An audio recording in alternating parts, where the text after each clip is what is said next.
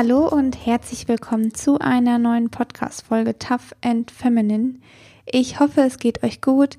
Ich freue mich jedenfalls riesig, dass ihr wieder mit dabei seid oder vielleicht auch zum ersten Mal dabei seid. Das ist ja auch möglich.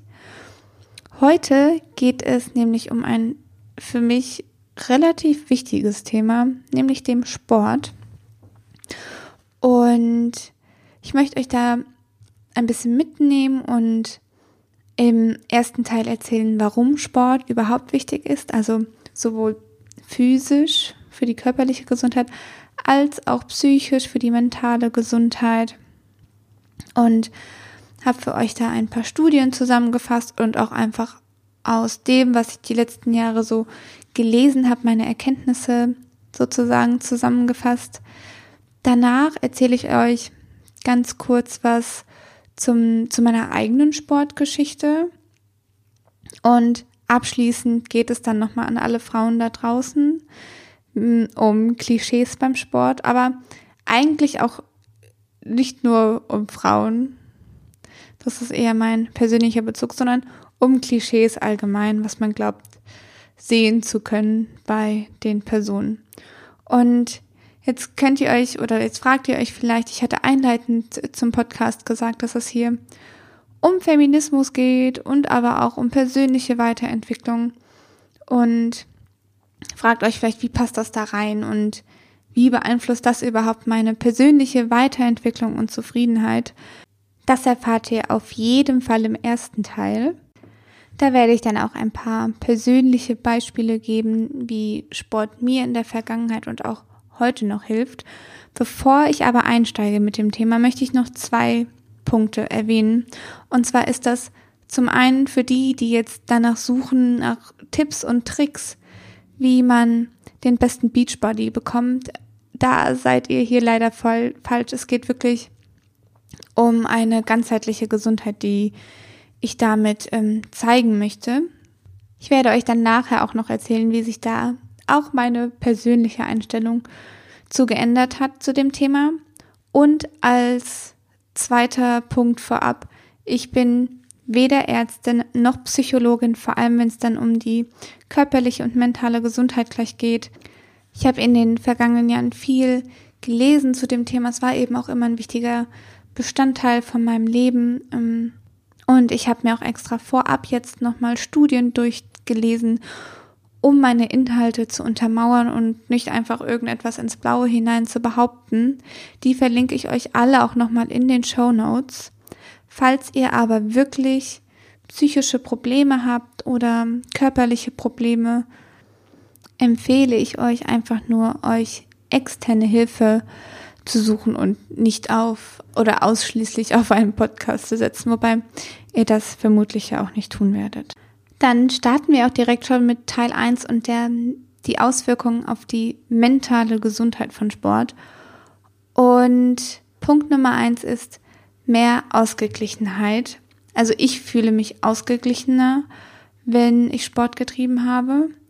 Und Hintergrundgedanken dazu sind, ähm, dass man sich vor allem Zeit für sich selbst nimmt und hoffentlich auch einen Sport macht, den man gerne macht. Denn ich sehe keinen Sinn darin, sich extra für Sport zu quälen.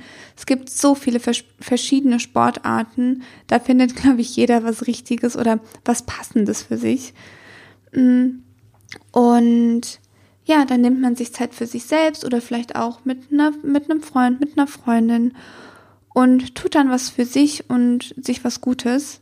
Und da gibt es natürlich Einheiten, die mehr Spaß machen und andere, die weniger Spaß machen, aber alles im Allen solltet ihr gerne zum Sport gehen und für euch auch was daraus mitnehmen. Wichtig für mich ist hier an der Stelle auch nochmal der Zusammenhang zum Thema Selbstliebe, denn viele setzen Selbstliebe damit gleich, sich so zu akzeptieren, wie man ist und natürlich solltest du dich so lieben, wie du bist, aber Selbstliebe geht auch noch ein ganzes Stück weiter. Es geht nämlich auch darum, sich dann zu disziplinieren und ja, dann voranzutreiben, wenn man vielleicht gerade keine Lust hat. Es ist nicht nur Schaumbäder und ähm, heiße Schokolade am Abend, sondern das ist auch mal durchzubeißen, wenn man gerade keine Lust hat. Und da muss man vielleicht an mancher Stelle auch mal zurückstecken und Themen runter priorisieren. Aber wenn ihr ein Ziel habt und gerade vielleicht ein körperliches, sportliches Ziel, dann bedeutet Selbstliebe auch durchzubeißen, wenn ihr gerade keine Lust habt. Außerdem muss ich sagen, habe ich bis jetzt noch keine eine Sporteinheit, die ich durchgezogen habe, bereut. Also macht ihr auf keinen Fall was Falsches. Ein zweiter Punkt beim Sport ist, dass er hilft auch einfach mal den Kopf abzuschalten. Für mich ist das zum Teil wie eine Art Meditation, wenn man sich wirklich nur auf die Ausführung und auf das Gewicht, das man bewegt oder die Yoga-Übung, die man macht, fokussiert, auch dann ganz anders atmet, also viel tiefer atmet, als man es jetzt so im Alltag macht. Im Alltag haben wir ganz häufig verlernt, wirklich tief zu atmen und haben dann eine sehr, sehr flache Atmung. Das merke ich vor allem, wenn ich aufgeregt bin, wenn ich gestresst bin, ähm, in Präsenta oder in und vor Präsentation, dann nochmal bewusst tief einzuatmen, beruhigt zum Beispiel auch. Und ja, Sport hilft mir dann dabei einfach zur Ruhe zu kommen, Kopf abzuschalten und auch klare Gedanken zu fassen.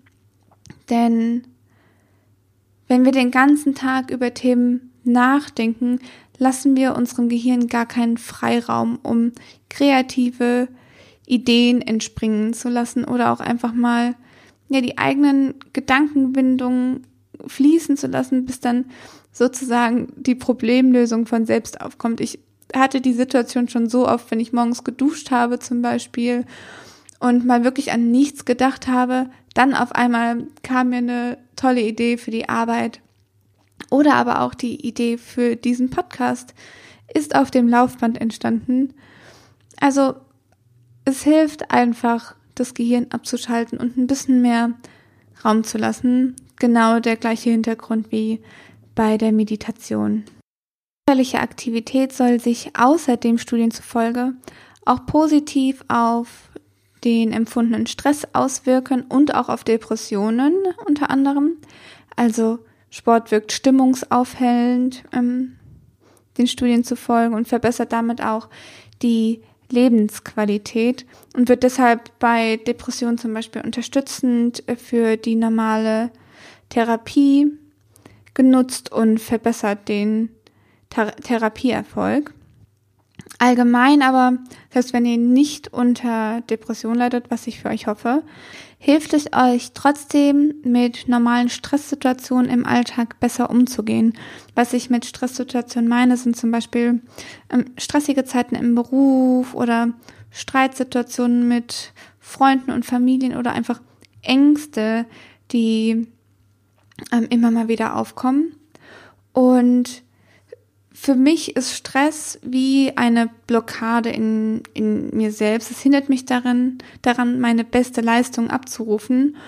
Und ja, verhindert einfach so diesen Fluss im Kopf, den Gedankenfluss. Man sagt ja nicht umsonst, dass man, wenn man in einer stressigen Situation ist, in einen Fight-or-Flight-Modus verfällt, also entweder kämpft oder flieht. Und für mich in Stresssituationen, wenn ich die Möglichkeit dazu habe, also wenn es jetzt nicht gerade, wenn es nicht in, mitten einer Präsentation ist, hilft es mir, erstmal aus der Situation zu gehen. Vor allem in Streitsituationen, bevor man da was Falsches sagt, einfach mal aus der Situation zu gehen und dann entweder spazieren zu gehen, wobei für mich spazieren auch, ja, da denke ich eher nochmal über die Situation nach, als dass ich mich davon ablenke. Mm, bei anderem Sport, zum Beispiel jetzt Kraftsport, den ich gerne mache oder Functional Training, da hat man gar keine Chance über das Thema nachzudenken. Da ist man so auf die Bewegungsabläufe, auf das Gewicht und so weiter fokussiert, dass man wirklich einmal komplett aus der Situation rauskommt, durch die Bewegung, die man selbst macht, auch wieder so die Energie in sich zum Fließen bringt. Und ja, wenn man zurückkommt, dann wieder ganz anders über das Thema vielleicht denkt. Oder was ich zum Beispiel vor Präsentationen auch schon gemacht habe, ich habe mich fünf Minuten vorher oder zehn Minuten vorher nochmal, ähm, bin ich nochmal auf die Toilette gegangen und bin dann da gehüpft oder so. Das hört sich jetzt vielleicht komisch an, aber einfach mal so ein bisschen den Körper in Bewegung gebracht. Kurz so die Muskeln bewegt, damit man, ja, ja, so ein bisschen den Körper anregt und die Energien in sich. Und ja, mir hat das immer sehr gut geholfen. Yoga zum Beispiel, wenn man da Übungen macht, wo man sich wirklich konzentrieren muss, dann, ja, dann hat man zum Beispiel auch keine Chance, sich auf das Thema, das einen gerade beschäftigt, zu fokussieren. Also es hilft auf jeden Fall. Nachdem ich jetzt schon ganz viel über Stress gesprochen habe, möchte ich an der Stelle auch noch einen kleinen Exkurs zum Thema Stress geben, auch wenn das eigentlich nicht das übergeordnete Thema ist. Dazu habe ich nämlich auch Studien gelesen und es gibt auch verschiedene Theorien, wie Stress zustande kommt. Studien zeigen dabei auch, dass Stress durch körperliche Aktivität reduziert werden kann, zumindest das empfundene Stresslevel. Ich möchte hier aber auch noch ganz kurz die transaktionale Stresstheorie erwähnen, die ja im Prinzip einen wichtigen Aspekt in Bezug auf Stress erklärt. Und transaktionale Stresstheorie klingt jetzt, klingt jetzt vielleicht kompliziert, im Prinzip bedeutet das aber nichts anderes, dass Personen ihre Umwelt unterschiedlich wahrnehmen und deshalb auch unterschiedlich auf Stress reagieren. Also das heißt, was für euch vielleicht keine Stresssituation ist, kann für jemand anderen schon sehr stressig sein oder genau umgekehrt. Und das liegt einfach daran, dass wir die Situation unterschiedlich bewerten und dann eben körperlich, kognitiv, emotional oder auch im Verhalten einfach ganz unterschiedlich ähm, ja, reagieren auf die Situation und dann eben unterschiedliche Stresslevel entwickeln. Ich kenne das zum Beispiel bei mir, wenn auf der Arbeit mal über einen längeren Zeitraum nicht ganz so viel los ist wie sonst oder wenn ein Projekt anfängt, ein stressiges Projekt, dann sind die ersten Tage, zumindest nach meinem Empfinden, besonders stressig. Aber man gewöhnt sich dann an die Aufgaben und das, was vor einem steht. Und ja, kommt dann damit auch ganz oder viel leichter zurecht. Das zeigt auch schon, dass eure Wahrnehmung, die ihr jetzt vielleicht zu bestimmten Situationen habt, nicht endgültig ist. Also wie ihr Situationen bewertet, daran könnt ihr immer weiter arbeiten und dann in naher Zukunft vielleicht schon ganz anders die Situation bewerten und mit weniger Stressgefühl reagieren. Da will ich ein Zitat von einem Chef von mir von vor ein paar Jahren wirklich ganz wichtig und ich muss mich selbst immer wieder daran erinnern, aber er sagte wirklich in, ich glaube, den ersten zwei Wochen, in denen ich angefangen hatte damals, sagte er, wir operieren hier nicht am offenen Herzen. Für mich hat dieser Spruch damals wirklich alles in Relation gesetzt und auch wenn ich selbst manchmal vielleicht etwas gestresst reagiere und mir selbst das in Erinnerung oder zurück ins Gedächtnis rufen muss, drückt das ganz viel aus über die Arbeit, die wir heutzutage machen. Denn eigentlich ist alles, was wir machen oder ein Großteil von der Arbeit, die wir erledigen, nicht lebensbedrohlich oder da hängt kein Leben von ab. Und deswegen müssen wir uns gar nicht so viel stressen, ähm, ja, wie wir es häufig tun. Und natürlich sollten wir trotzdem unsere Deadlines einhalten. Aber wie ich vorhin schon kurz erwähnt habe, Stress hält dich eher davon ab, deine beste Performance abzuliefern und dein, deine Deadline einzuhalten.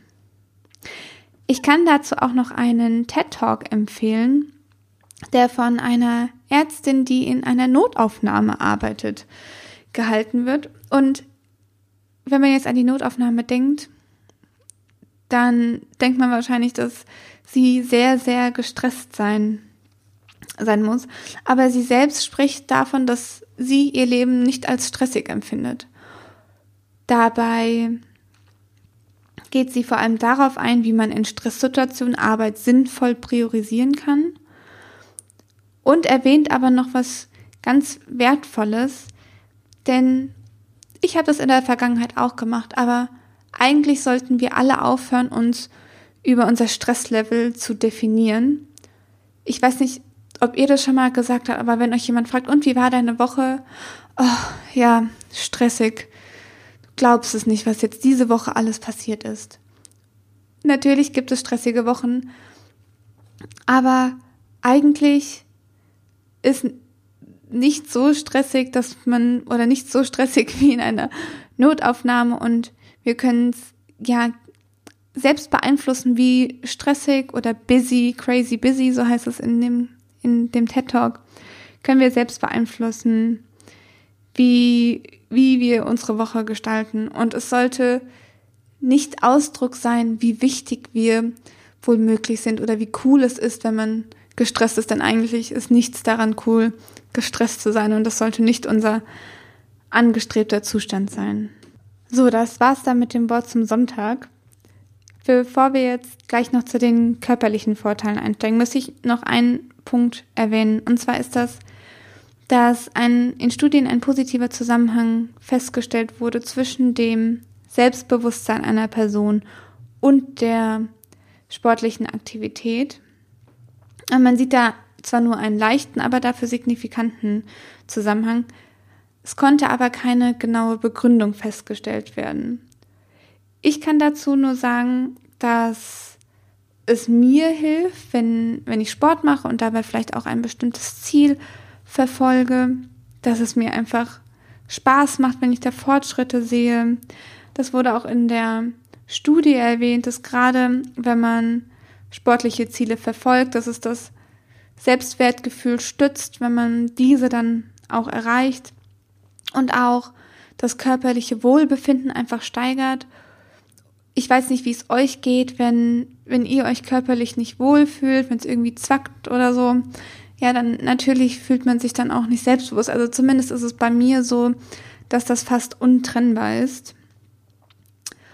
Ja, und für mich war Sport auch immer ja eine Art Anker im Leben, also immer etwas so, worauf ich zurückgreifen kann, um, um mich auszugleichen. Und ja, manchmal, wenn wirklich ein Tag richtig richtig mies war, dann ist man abends ins Training gegangen und hat dann noch Gewichte gestemmt.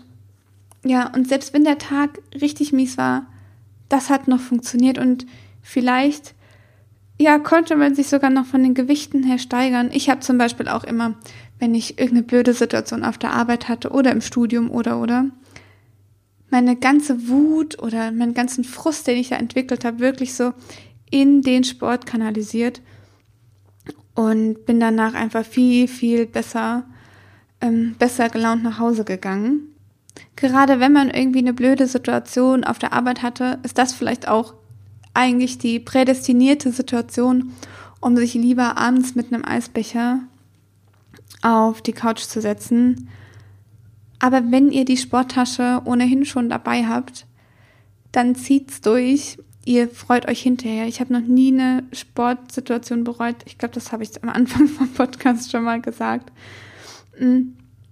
Aber ja, es hilft auch einfach, ja, Strukturen und Routinen in seinem Leben zu etablieren und ja, dass Sport wie zur Gewohnheit wird, ein Teil deines Lebens. Man sagt jetzt zum Beispiel auch, dass Morgen- und Abendroutinen helfen, besser in den Tag zu, zu starten und den Tag besser zu beenden. Meine Morgenroutine und Abendroutine ist doch in der Arbeit. Ich habe da noch nicht so das Richtige für mich gefunden.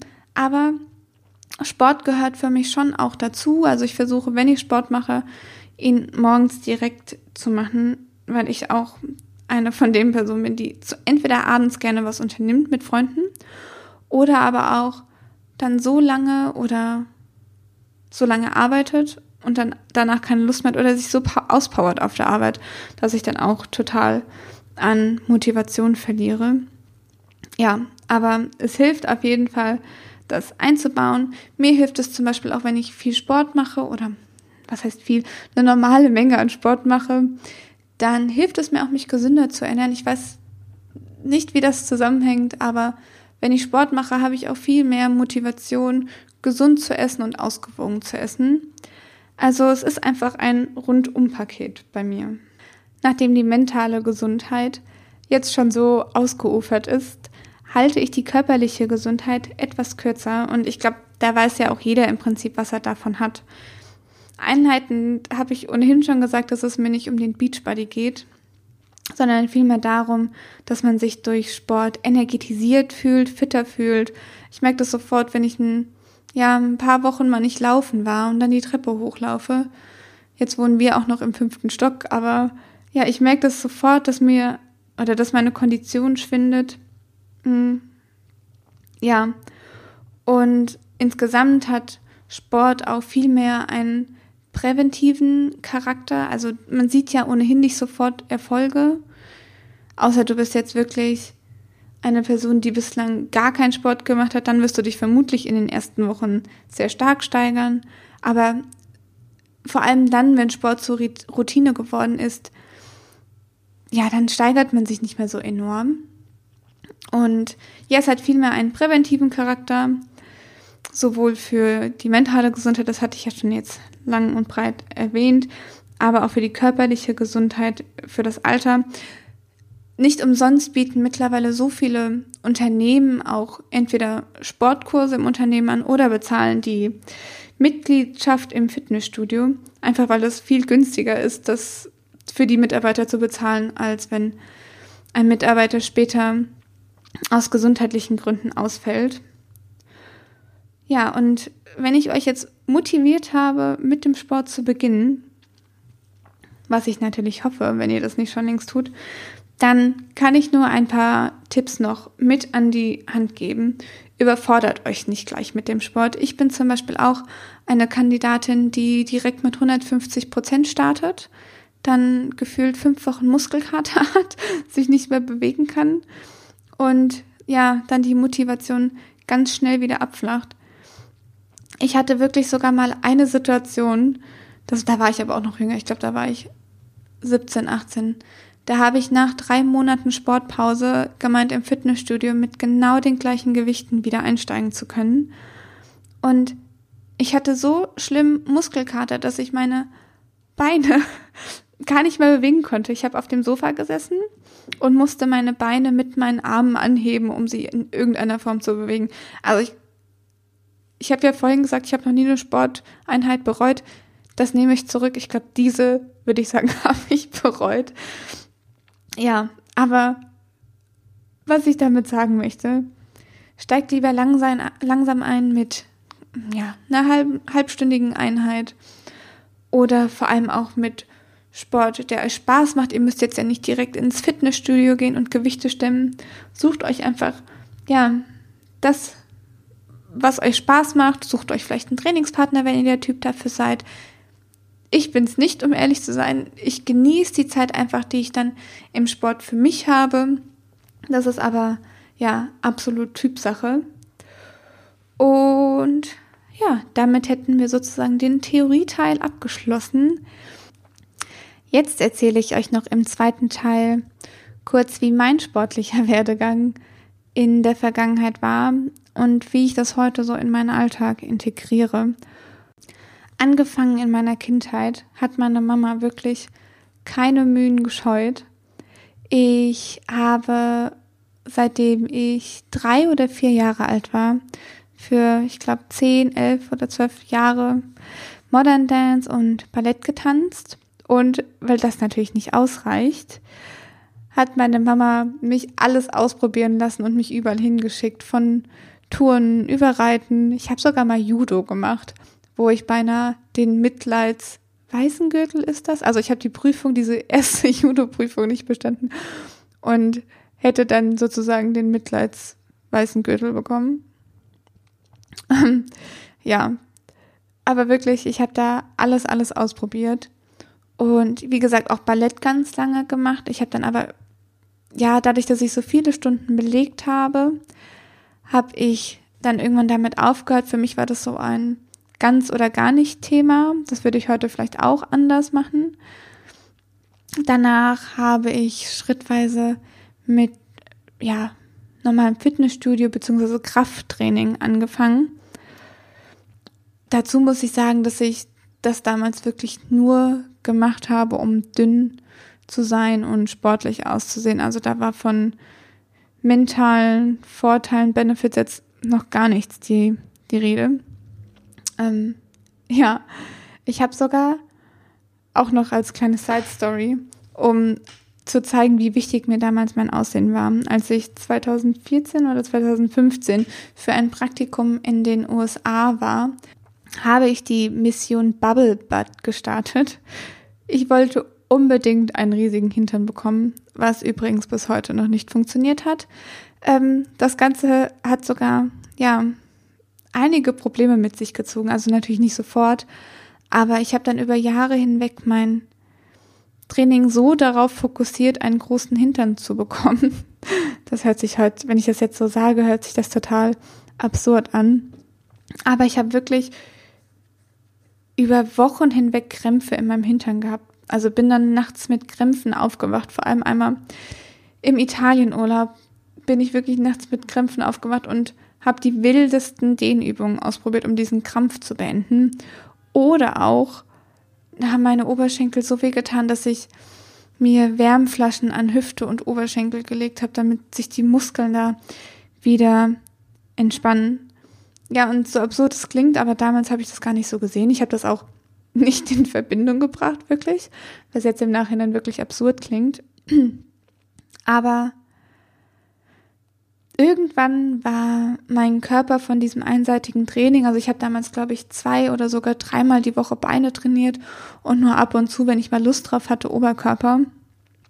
Irgendwann war mein Körper derart im Ungleichgewicht, dass es mich komplett außer Gefecht gesetzt hat. Also es ist mir dann auf die Lendenwirbelsäule und auf die Hüften gegangen. Da haben sich dann irgendwelche Gelenke entzündet. Also nicht das Hüftgelenk, aber irgendwelche kleineren Gelenke. Und Sehnen haben sich dann da entzündet.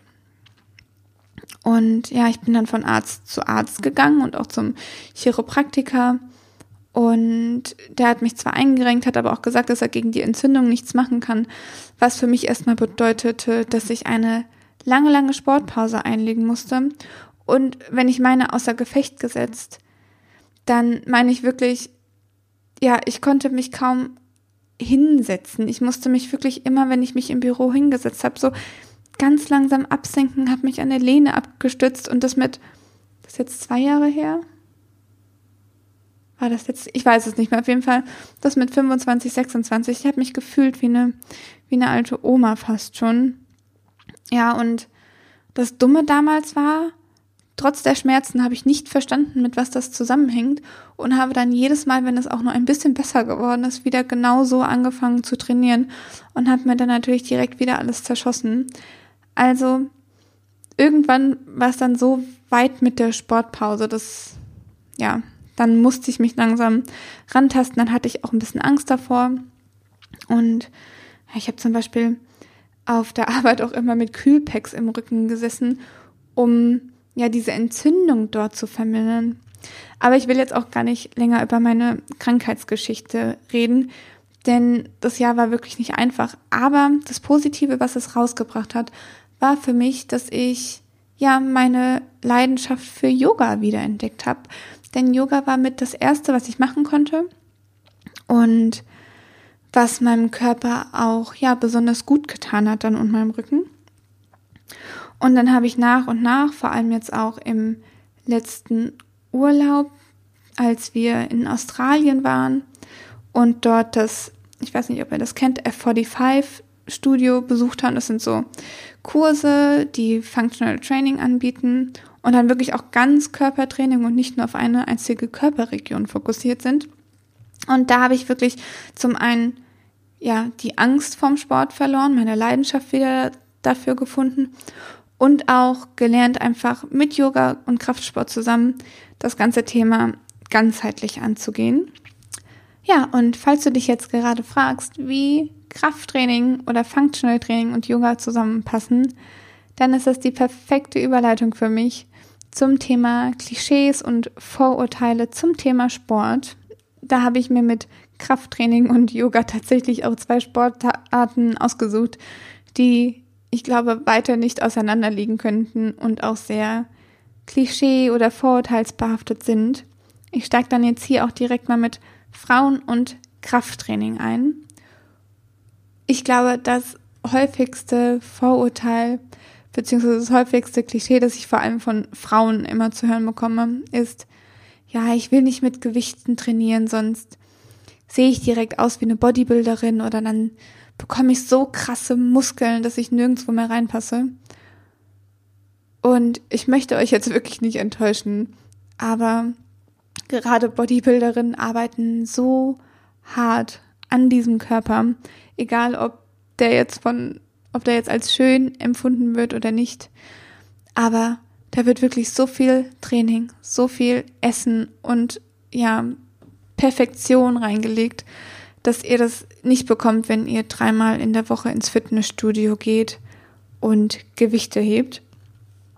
Vor allem müsst ihr ja auch gar nicht auf Masse trainieren, sondern wenn ihr einfach eure Übungen korrekt ausführt, ähm, ja, einen bestimmten eine Wiederholungsanzahl einhaltet, dann passiert das schon nicht. Und natürlich ist eine gewisse körperliche Veränderung involviert. Also vielleicht bekommt ihr ein bisschen dickere Oberschenkel, vielleicht aber auch nicht. Ich habe da schon die unterschiedlichsten Effekte gesehen. Aber genau das will man ja auch eigentlich. Man möchte ja sehen, dass der Körper sich verändert. Man möchte ein bisschen mehr Definition. Man möchte sich fitter fühlen. Man möchte sich wohler in der Haut fühlen. Und das ist ja die Hauptsache. Aber glaubt mir, nur weil ihr eine Hantel anfasst, werdet ihr nicht direkt zum Hulk. Genauso stemmen Frauen auch nicht nur pinke Hanteln oder heben nicht nur die pinke 1 Kilo Hantel aus dem Frauenbereich, sondern Frauen können richtig stark sein. Gerade auch im CrossFit, das erzählt mir mein Freund immer, der zum CrossFit geht. Was die Frauen da bewegen können, ist wirklich bewundernswert. Also dieses Vorurteil oder dieses Klischee, dass Frauen nur pinke Hanteln bewegen, ist absolut von gestern und gehört in die Steinzeit meiner Meinung nach. Ergänzend zu dem Bodybuilder-Vorurteil möchte ich an der Stelle auch noch auf andere körperliche ja, Klischees oder Vorurteile eingehen. Und bei mir war das zum Beispiel in der Oberstufe noch in der Schulzeit, dass zu mir mal gesagt wurde, da habe ich auch noch relativ mit relativ hohen Gewichten trainiert, dass ich einen Stirnacken hätte. Heute kann ich drüber lachen. Damals hat es mich echt kurz verunsichert. Aber den Stirnacken oder den sogenannten Stirnacken hatte ich auch, als ich eine Zeit lang oder eine ganze Zeit lang über mehrere Jahre wirklich unregelmäßig Sport gemacht habe und mich mehr auf meinen Beruf fokussiert habe. Er ist da nicht weggegangen, also ist das einfach die Form meines Nackens. Und allgemein ist es absolut absurd, vom körperlichen Aussehen darauf zu schließen, wie fit eine Person ist. Ich weiß nicht, ob du Ninja Warrior kennst. Ich glaube, läuft das auf RTL. Auf jeden Fall gibt's dann da die Personen, die so ein Parcours durchlaufen müssen und auch viel Kraft im Oberkörper benötigen, um sich an gewissen ja, Gegenständen entlang zu hangeln. Und vor allem da kann man allein am Aussehen fast nie darauf schließen, wie eine Person performen wird. Es gibt die, die extrem muskulös sind, bei denen man dann vermuten würde, ach, das schafft er doch mit links mit den ganzen Muskeln, die er hat. Der fällt dann im zweiten, am zweiten Hindernis nach unten. Und dann gibt's den, der aussieht und ja, ich hoffe, da fühlt sich jetzt keiner angegriffen, aber der aussieht wie ein halbes Hemd, von dem man auch nicht nur ansatzweise erwarten würde, dass er sich eine halbe Sekunde oben an der Stange halten könnte. Und die Person stängelt sich dann durch diesen Parcours so elegant und so geschickt, dass man, also man glaubt es kaum. Deswegen vom Körper kann man oftmals gar, fast gar nicht auf die Leistung schließen. Das sehe ich auch immer wieder beim Laufen. Ich habe jetzt vor allem zu der Corona-Zeit habe ich angefangen mit Laufen. Ich hätte es niemals gedacht, aber ich habe doch tatsächlich jetzt, ja, kriege ich fünf Kilometer am Stück hin und ich bin sogar auch schon in meiner Hochzeit jetzt zehn gelaufen, was auch ein Erfolgserlebnis war und mein Selbstbewusstsein gesteckt hat. Das zu der, noch zur Ergänzung von vorhin. Aber da laufe ich und ich würde schon sagen, ich sehe vielleicht schon relativ fit aus, ja. Und dann laufen da Personen an mir vorbei, die so schnell sind, von denen hätte man es gar nicht gedacht. Das hat mich dann schon manchmal ziemlich beeindruckt. Aber es zeigt einfach nur, wie wenig das Äußere über das Innere aussagt. Das Thema Laufen war gerade auch nochmal ein gutes Stichwort, denn im Prinzip setzt sich mein Sportalltag im Moment aus Laufen, Functional Training im Fitnessstudio und aber auch Yoga zusammen. Und ich hatte ja anfangs gesagt, dass das vielleicht nicht richtig zusammenpasst und dass man sich das nicht vorstellen kann, dass das die ein und, ein und dieselbe Person ist. Aber mir geben alle Bereiche auf unterschiedliche Weise so viel. Yoga ist für mich einfach etwas, wo ich mich auf mich konzentrieren kann. Im Kraftsport oder im Functional Training steigere ich mich regelmäßig. Oder aber auch im Yoga, da steigere ich mich auch. Also als ich letztens die Krähe zum ersten Mal geschafft habe, da habe ich ja bald geheult vor Freude. Das ist einfach ein Gefühl, wenn man da mal wieder vorankommt und wirklich auch ein Ziel hat. Das ist ja schwer zu beschreiben. Laufen genauso. Das ist für mich einfach mal Kopf abschalten. Manchmal mache ich mir auch einen Podcast rein und laufe dann dazu, was dann, wenn es ein lustiger Podcast ist, schwierig ist mit dem Atmen. Aber ja, es gibt mir einfach auf so unterschiedliche Weise was. Und ja, gerade beim Yoga, wenn ich nochmal auf Klischees und Vorurteile eingehe, da bin ich noch gar nicht mit so vielen Klischees und Vorurteilen konfrontiert worden, um ehrlich zu sein. Da habe ich zu den anderen Bereichen schon ein bisschen mehr. Ähm, ja, aber nur weil ich Yoga mache, renne ich nicht den ganzen Tag ausgeglichen und grinsend durch die Gegend. Dass ich mit Yoga angefangen habe, hatte ja auch vergangenes Jahr wirklich nur den Hintergrund, dass ich meinen Rücken wieder irgendwie auf die Reihe kriegen musste. Und ja, also nur weil ich Yoga mache, heißt es das nicht, dass ich den ganzen Tag strahlend und ausgeglichen in mir ruhend durch die Gegend laufe. Ganz im Gegenteil. Also ich bin ja trotzdem noch ein Mensch und ja, auch nicht stressresistent, auch wenn ich wünschte, ich wäre es. Genauso fluche ich auch noch. Ja, nicht alle Yogis sozusagen sind friedlich. Und das ist auch nicht nur ein Frauending. Männer sind zwar noch relativ selten, zumindest bislang in den Kursen, die, in denen ich war, war der Männeranteil noch geringer. Aber ich sehe auch immer mehr Männer in den Kursen, in denen ich bin. Und auch mein Freund macht da immer mal wieder mit, hat das zwar nicht so integriert, aber er merkt auch die Vorteile einfach hinsichtlich der Mobilität im Körper, die man bei anderen Sportarten vielleicht nicht so mit integriert und einbezieht und gegebenenfalls auch einbüßt. Genauso ist auch nicht jeder Yogi ein Hippie. Auch wenn mir zum Beispiel Themen wie Nachhaltigkeit wichtig sind oder auch Spiritualität, es wird bestimmt auch nochmal eine Folge geben, wie man das überhaupt alles unter einen Hut bekommt. Aber wenn mir diese Themen wichtig sind, heißt es noch lange nicht, dass das jeder sein muss. Also da habe ich auch schon genug Menschen gesehen, die das nicht sind.